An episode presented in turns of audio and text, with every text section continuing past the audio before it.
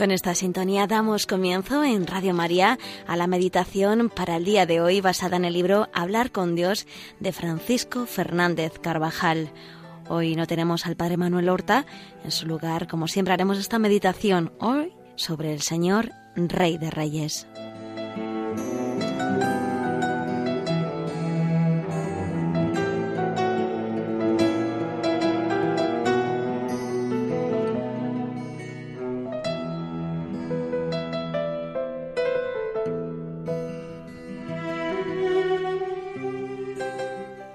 A lo largo de muchas generaciones fueron los salmos un cauce del alma para pedir ayuda a Dios, darle gracias, alabarle, pedirle perdón.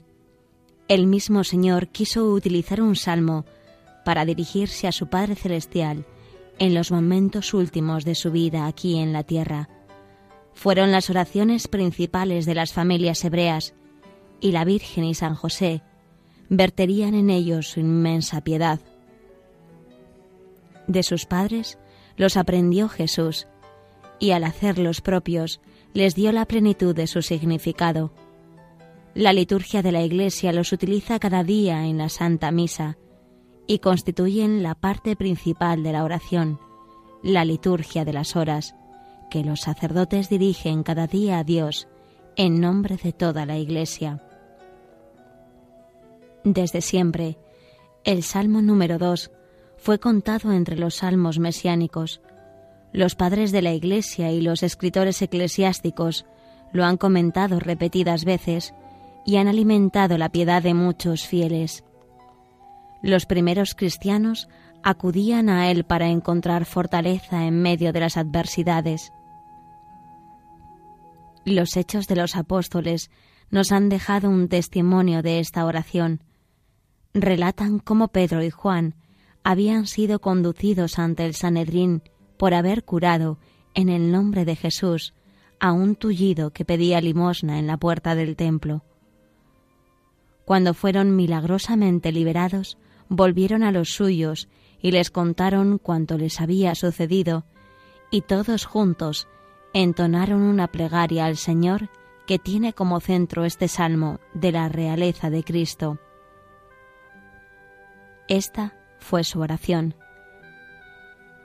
Señor, tú eres el que hiciste el cielo y la tierra, el mar y todo cuanto en ellos se contiene, el que hablando el Espíritu Santo por la boca de David, nuestro Padre y siervo tuyo, dijiste, ¿por qué se amotinan las gentes y las naciones trazan planes vanos? Se han armado los reyes de la tierra y los príncipes se han coaligado contra el Señor y contra su Cristo.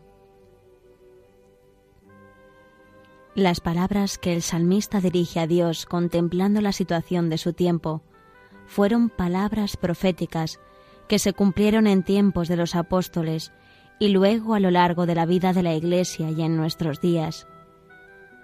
También nosotros podemos repetir con entera realidad ¿Por qué se amotinan las gentes y las naciones trazan planes vanos? ¿Por qué tanto odio y tanto mal? ¿Por qué también en ocasiones esa rebeldía en nuestra vida? Desde el pecado original, no ha cesado un momento esta lucha. Los poderosos del mundo se alían contra Dios y contra lo que es de Dios. Basta ver cómo la dignidad de la criatura humana es conculcada en tantos lugares.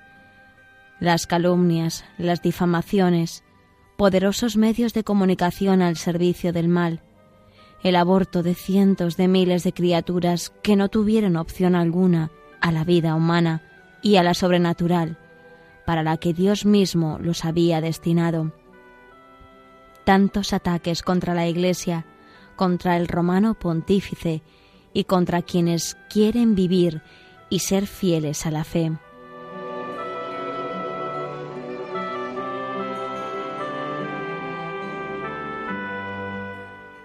Pero Dios es más fuerte, Él es la roca. A Él acudieron Pedro y Juan y quienes con ellos estaban reunidos aquel día en Jerusalén, y pudieron predicar con toda confianza la palabra del Señor. Cuando terminó aquella oración, nos dice San Lucas, todos se sintieron confortados y llenos de Espíritu Santo y anunciaban con toda libertad la palabra de Dios. Nosotros podemos encontrar en la meditación de este salmo fortaleza ante los obstáculos que se pueden presentar en un ambiente alejado de Dios, el sentido de nuestra filiación divina y la alegría de proclamar por todas partes la realeza de Cristo.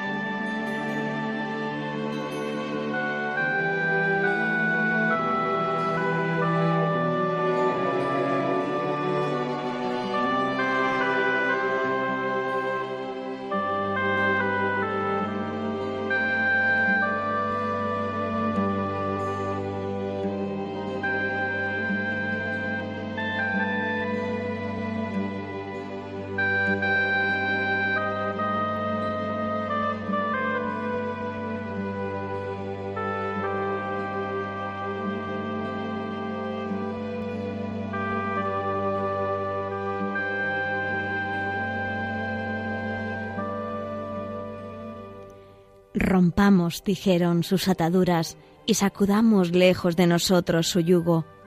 Parece repetir un clamor general. Rompen el yugo suave, arrojan de sí su carga, maravillosa carga de santidad y de justicia, de gracia, de amor y de paz. Rabian ante el amor, se ríen de la bondad inerme de un Dios que renuncia al uso de sus legiones de ángeles para defenderse pero el que habita en los cielos se reirá de ellos, se burlará de ellos el Señor. Entonces les hablará en su indignación y les llenará de terror con su ira. El castigo divino no sólo se realiza en la vida terrena, a pesar de los aparentes triunfos de muchos que se declaran o comportan como enemigos de Dios, su mayor fracaso, si no se arrepienten consistirá en no comprender ni alcanzar jamás lo que es la verdadera felicidad. Sus satisfacciones humanas o infrahumanas pueden ser el triste premio al bien que hayan podido realizar en el mundo. Con todo, algunos santos han afirmado que el camino del infierno es ya un infierno. A pesar de todo, el Señor está siempre dispuesto al perdón a darles la paz y la alegría verdaderas. San Agustín, al comentar estos versículos del Salmo, hace notar que también se puede atender, entender por ira de Dios la ceguera de mente que se apodera de quienes faltan de esta forma a la ley divina. No hay desgracia comparable a desconocer a Dios, a vivir de espaldas a Él, a la afirmación de la propia vida en el error y en el mal. No obstante, a pesar de tanta infamia, Dios es paciente y quiere que todos los hombres se salven. La ira de Dios de la que habla el Salmo no es tanto el furor cuanto la corrección necesaria, como hace el Padre con el Hijo, el médico con el enfermo, el Maestro con el discípulo. Con todo, el tiempo para disponer de la misericordia divina es limitado. Luego viene la noche, en la que ya no se puede trabajar. Con la muerte acaba la posibilidad de arrepentimiento.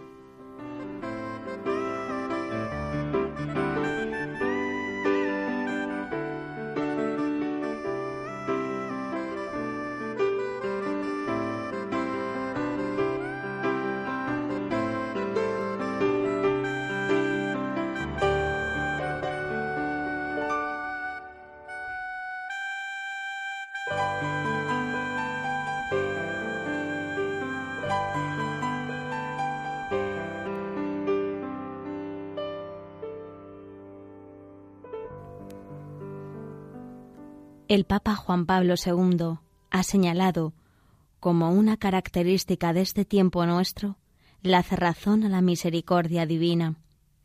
Es una realidad tristísima que nos mueve constantemente a la conversión del corazón, a implorar y preguntar al Señor el porqué de tanta rebeldía.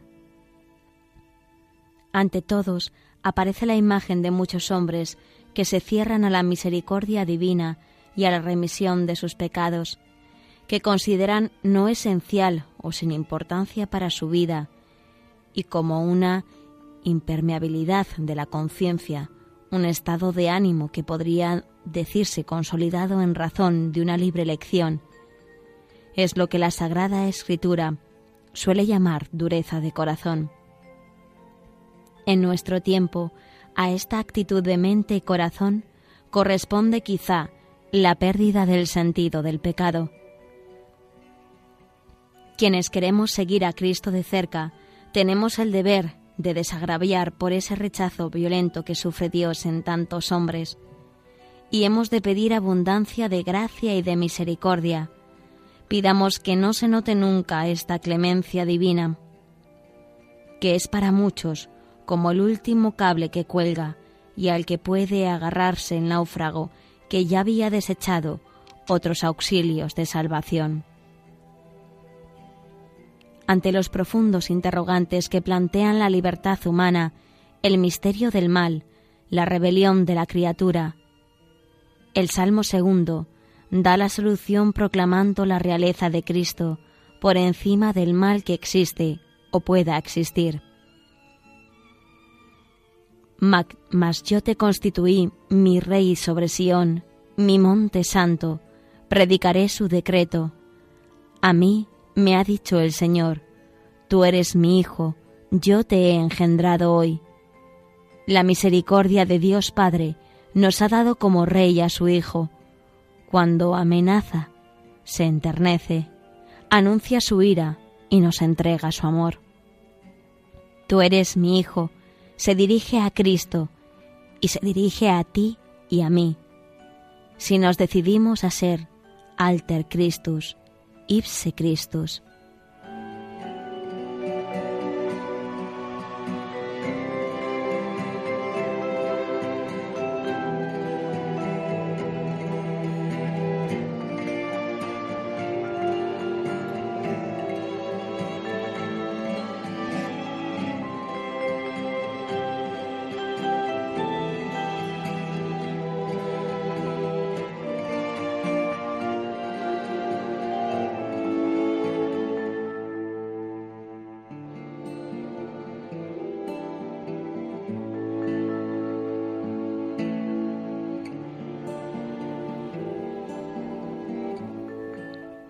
Las palabras no pueden seguir al corazón que se emociona ante la bondad de Dios.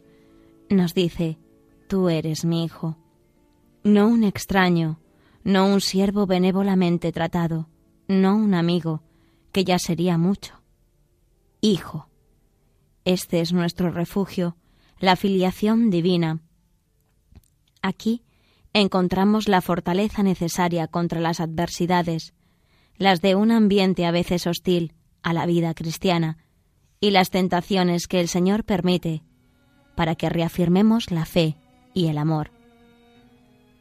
A nuestro Padre Dios le encontramos siempre muy cerca. Su presencia es como un olor penetrante que no pierde nunca esa fuerza con la que se introduce en todas partes, lo mismo en el interior de los corazones que lo aceptan, como en el exterior en la naturaleza, en las cosas, en medio de un gentío. Dios está allí, esperando que se le descubra, que se le llame, que se le tenga en cuenta. Pídeme y te daré las naciones en herencia, y extenderé tus dominios hasta los confines de la tierra.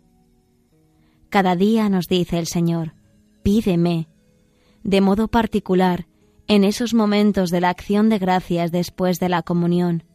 Pídeme, nos dice Jesús. Sus deseos son dar y dársenos.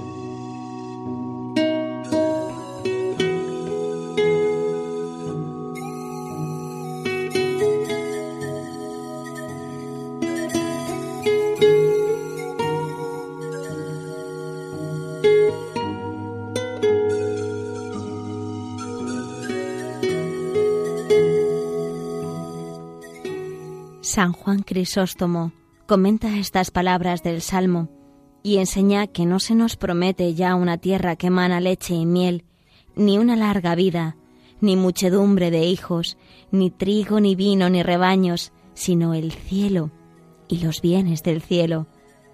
La filiación divina y la hermandad con el unigénito, y tener parte en su herencia, y ser juntamente con él glorificados y reinar con él. Los regirás con vara de hierro y como a vasos de alfarero los romperás. Ahora pues, oh reyes, entendedlo bien, dejaos instruir, los que juzgáis la tierra, servid al Señor con temor y ensalzadle con temblor santo. Cristo ha triunfado ya para siempre. Con su muerte en la cruz nos ha ganado la vida. Según el testimonio de los padres de la Iglesia, la vara de hierro es la Santa Cruz, cuya materia es madera, pero cuya fuerza es de hierro. Es la señal del cristiano con la que venceremos todas las batallas, los obstáculos se quebrarán como vasos de alfarero. La cruz es nuestra inteligencia, en nuestros labios, en nuestro corazón, en todas nuestras obras, esta es el arma para vencer una vida sombría, una vida sobria mortificada, sin huir del sacrificio, ese sacrificio amable que nos une a Cristo. El Salmo termina con un llamamiento para que nos mantengamos fieles en el camino y en la confianza en el Señor. Abrazad la buena doctrina, no sea que al fin se enoje y merezcáis fuera del camino.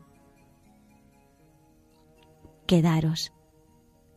Cuando dentro de poco se inflame su ira. Bienaventurados serán los que hayan puesto en Él su confianza. Nosotros hemos puesto en el Señor toda nuestra confianza. A los santos ángeles custodios, fieles servidores de Dios, les pedimos que nos mantengan cada día con más fidelidad y amor en la propia vocación, sirviendo al reinado de su Hijo, allí donde nos ha llamado.